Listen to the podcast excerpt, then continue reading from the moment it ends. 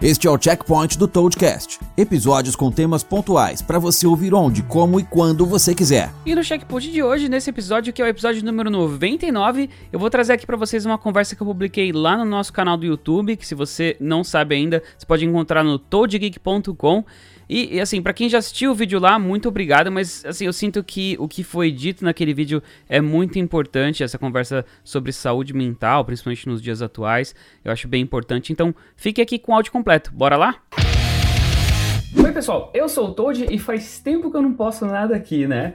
É, eu não vou entrar no, nos méritos aqui, não vou falar a respeito de o que, que levou eu a ficar tanto tempo sem, sem gravar vídeo, sem fazer nada pra cá.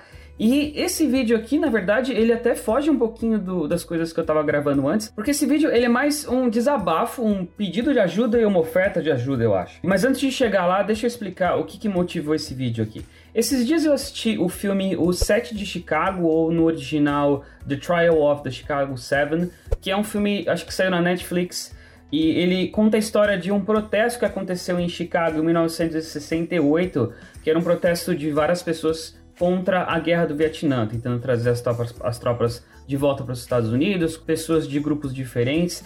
E ele era para ser um protesto pacífico que, por causa da, da, das ações das autoridades locais de segurança, ele acabou se tornando um protesto violento que teve conflito com a polícia e tal. E os líderes desse movimento, líderes diferentes, diferentes lideranças, eles acabaram sendo acusados de serem as pessoas que criaram esse tumulto, que acabaram criando esse conflito com a polícia. E o filme uh, conta toda essa história, é bem legal, assistam, vale muito a pena. É, além disso, esse filme ele tem um elenco espetacular. Ele tem, por exemplo, o, eu tô lendo aqui, tá? Ele tem, por exemplo, aqui Eddie Redmayne, que é do Animais Fantásticos, também do Teoria de Tudo, ele que fez, um puta ator.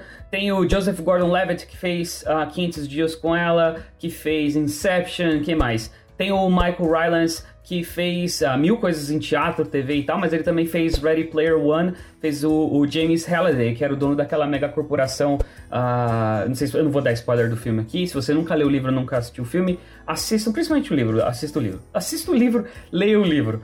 É, tem, cara, tem muita gente. Tem o Michael Keaton, tem o Sacha Baron Cohen, tem, sério, é um puto elenco, os caras fizeram um puto elenco. E cada um deles fez o papel de um dos líderes desse movimento, que esses líderes vieram de células diferentes e tal. Você vai entender mais se você assistir o filme. Eles tinham personalidades diferentes, approaches diferentes, né?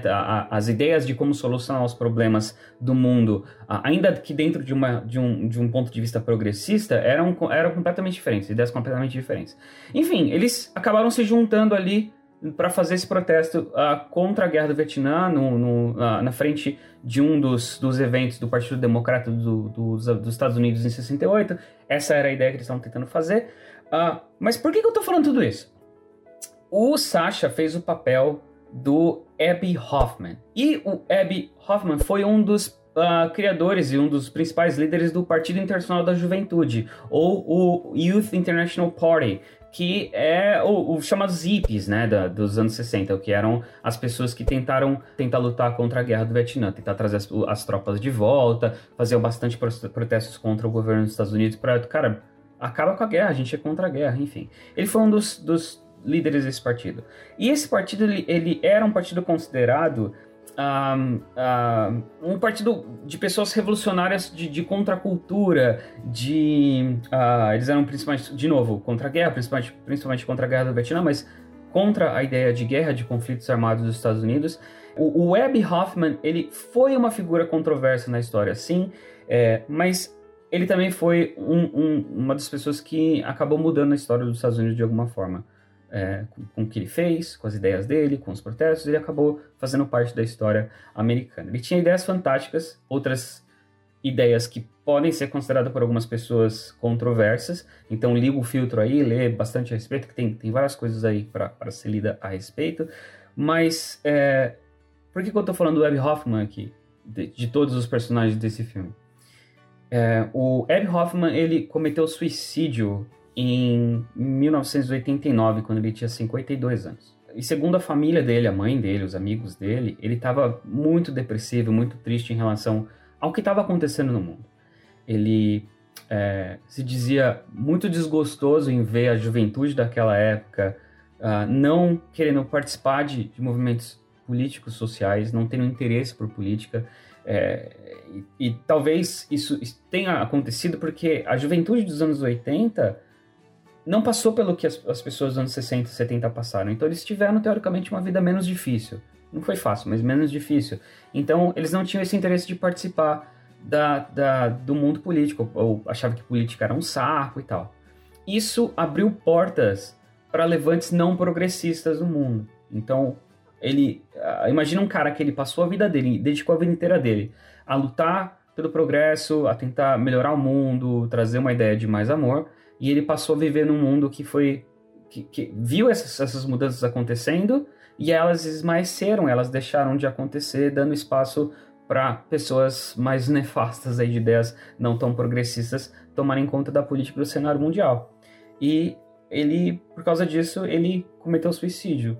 É, e eu, eu lembro, eu, eu, conheço a história, eu já te conheci, conheci a parte da história dele, eu lembro de, no final do filme, quando passa uh, o letreiro dizendo que ele, que ele acabou se matando, eu pensei, caramba, cara, é, o mundo precisa hoje de vozes como a dele mais do que nunca. É, e que pena que ele se foi. Que pena que esse cara que tinha ideias de amor, é, entre, entre, outras, entre outras ideias, né, entre outras ideias, ele tinha ideias de amor, de progresso, de tentar transformar o mundo num, num lugar melhor e tal. E que pena que ele se foi.